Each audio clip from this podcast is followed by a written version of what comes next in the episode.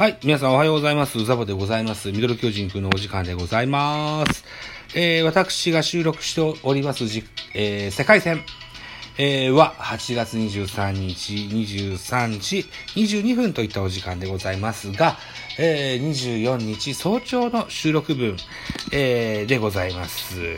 一つよろしくお願いいたしますというところでございまして、えー、8月23日月曜日は野球ございます。プロ野球はご、えー、ご、ございませんでしたが、夏の甲子園ございましたので、ここの夏の甲子園のね、えー、ご案内だけしときましょうね。はい。えー、8月23日月曜日は1試合のみのゲームでございました。滋賀県近江高校対大阪代表、大阪桐蔭高校の一戦ございましたよ。はい。えー、っと、結果、6対4、近江勝利といった形になっております。はい。えー、大阪桐蔭5安打、えー、近江8安打といった内容ですね。近江5安打、近江じゃない、桐蔭5安打、桐蔭5安打で4点取ってんの？すごいな。相変わらずな。はい。いったところですよ。ホームラン出てございます。大阪桐蔭松尾選手、それから近江代表、2位の選手、荒野選手かな ?2 位の選手かな？新しい二野原の脳の、えー、方、ね、ホームラン出てございますといったところでございまして、選票でございます。近江が3回戦進出を決めた。近江は1点ビハインドで迎えた7回裏。2位のタイムリーで同点にすると続く8回には、ツーアウト満塁から山口にタイムリーヒットが飛び出し、勝ち越しに成功した。投げては2番手、岩佐が、3回無失点の好投で、えー、あ、高級園。ね、大阪桐蔭は序盤にリードを奪いも守りきれなかったといった内容でございますね。大阪桐蔭5安打で4点取ったこの理由はどうなんだ？あ近江、フォアボールも2個だけかで、に、フォアボール2個、デッドボール2個。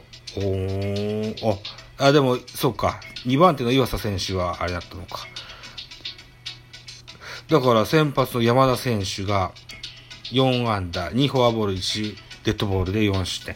これで4点取るんだ。すごいなへ負けても、数字は有名に語るもんですね。うん。はい。といったところでございます。あとですね、本日8月23日はですよ、えー、女子高校野球の、えー、これ公式の野球ですよ。はい。えー、っと、兵庫県代表、神戸、えー、高陵学園対高知代表、高知中央高校の女子、高校野球公式の部の決勝戦、甲子園で行われました。えっ、ー、と、14プレイボールですね。7回までなんですけども、えー、結果4対0。神戸広陵の勝利といった形になってます。えー、高知中央はあ4安打、えー、神戸広陵は6安打といった内容になってございます。選票までは書いてないのか、そうなのか、そうかそうか。えー、これは甲子園での、うーっと、甲子園での女子高校野球の決勝戦というのは史上初だそうですわ。はい。そんな記事をご紹介しましょうね。じゃあこれだな。はい、スポーツ報知からでございます。女子高校野球神戸広陵が5年ぶり2度目の優勝、史上初の甲子園決勝開催といった記事ございました。えー、女子高校野球の日本一を決める第25回全国高校、えー、女子公式野球選手権大会の決勝が史上初めて甲子園で開催され、神戸広陵兵庫県が、えー、高知中央高知を4対0で下し、えー、2016年以来5年ぶり2度目の全国制覇を果た、成し遂げたと。神戸広陵はツーアウトランナー1塁、えー、ツーアウトじゃない。2回、2回ワンアウト1塁3塁だ。ごめんなさい。神戸広陵は2回ワンアウト1塁3塁安藤のスクイズで先制。さらにワンアウト満塁から、しし、しじかと読むのかなしじかのスクイズで加点し、えー、信高のセンター前、えー、2点タイムリーでこの回4点を先取しましたと。試合を優位にこの後は進めましたよといった記事です。えー、投げては、えー、2年生左腕、日高がピンチで崩れず、制球よく両コースに投げ分け、6回、えー、無失点と回答。え、最終回の7回を3年生エース、右腕の島野が締めたと。島野は大淀ボーイズ、各大阪に所属していた2020 2018年の8月、え中学公式野球日本一を決めるジャイアンツカップ決勝戦で東京ドームのマウンドに立ち、胴上げ投手になった。東京ドームと甲子園の両方で胴上げ投手になったという偉業をこの夜見事に成し遂げた。そういえばそうだな。だから阪神巨人間でも、トレードほぼないですからね。それは滅多にない大偉業ですよ。はい。両校のナインとも笑顔で発するプレーを連発、イニングの間の声出しでは大きな声を発して、えー、憧れの黒土の聖地でプレーできる喜びを全身で表現した。場内のアナウンスは男子の高校野球のくん付けに対してさん付けで行われ、えー、新鮮な雰囲気を、うーん、醸し出したと。また、男子の、甲子園大会同様、録音されたブラバン演奏が流れ、えー、熱戦を彩ったといった記事でございます。そうなんですよ。あの、ちょっと前までですね、えー、ブラスバンド部の方々ですよ。吹奏楽部の方々ですよ。あと応援団の方々もそうですよね。アルプスですとかにしか入ってたんですけども、コロナが拡大したことによりまして、えー、ブラバンの部の方々がアルプスに入らなくなっちゃったんですよね。あの、観客席にね。えー、で、えーと、いつからかな、昨日ぐらいからかな、あのブラバンの人が、型の録音を攻撃中にかけるといったシステムに変わってございます。はい。そんな中ですよ。えー、とりあえず、だからさん付けなんでしょ？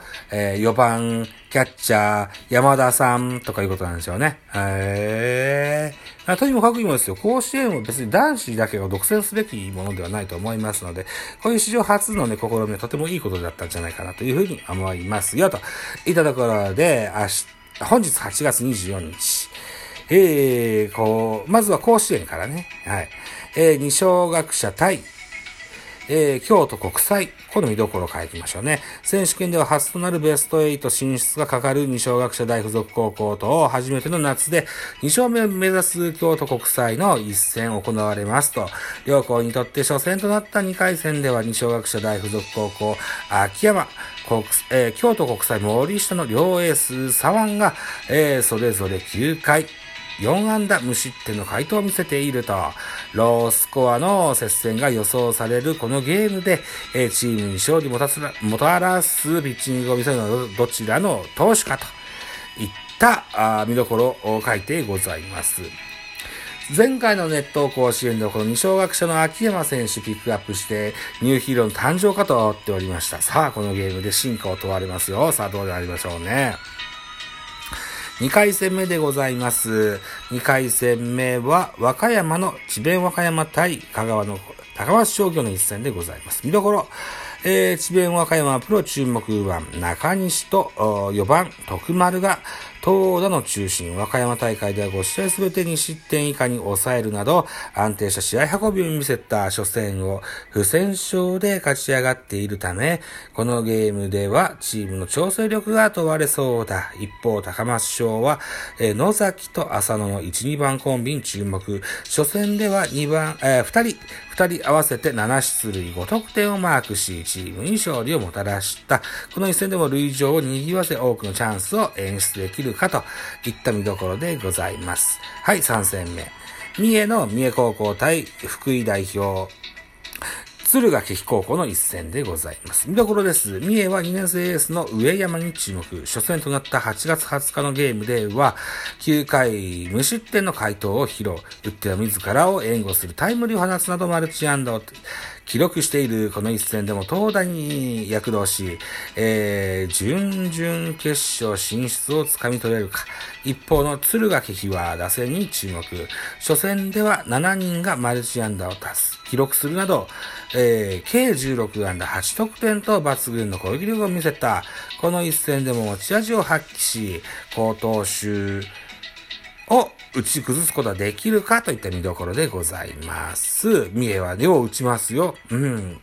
あと、気品のピッチャー良さそうです。といった印象もございます。はい。さあ、どのようになるでしょうか。4戦目。島根県代表、岩見治水館高校対山形県代表、日大山形の一戦、見どころでございます。初戦で18年ぶりの甲子園一勝を掴んだ岩見治水館高校。その一戦では4番の、えー、神が同点のタイムリーツーベース、5番宮本が勝ち越しツーランと、中軸の2人が活躍を見せた、今日も打線を牽引し、エース山崎拓をえ、え援護したい。対する日大山形は95回大会以来のベスト8を目指す。ここまでの 2, 2戦はいずれも斎藤と滝口の系統で勝ち上がっており、えー、両投手ともに粘り強い投球が光っている。このゲームでも両、高投を披露し、チームを勝利にさ、導けるかといったような見どころでございます。えー、西大山形、滝口選手、ネット甲子園では炎のストッパーと、あ、じゃあ、炎のリリーバーと、言って煽られてございますよ。さあ、どんなピッチングできるでしょうね、といった風な形で、えー、本日8月24日に火曜日のゲーム、ベスト16の第1ブロックですよね。えー、この辺、ぜひ楽しみに、えー、なさっていただけたらと思いますと。いったとこでございまして、11分、11分40秒、シャバダバで カミカミで、えー、喋らせていただきました。ありがとうございました。はい。えー、締め工場も無理ですね。はい。といったところで、今回はこんな感じでございました。バイチャ。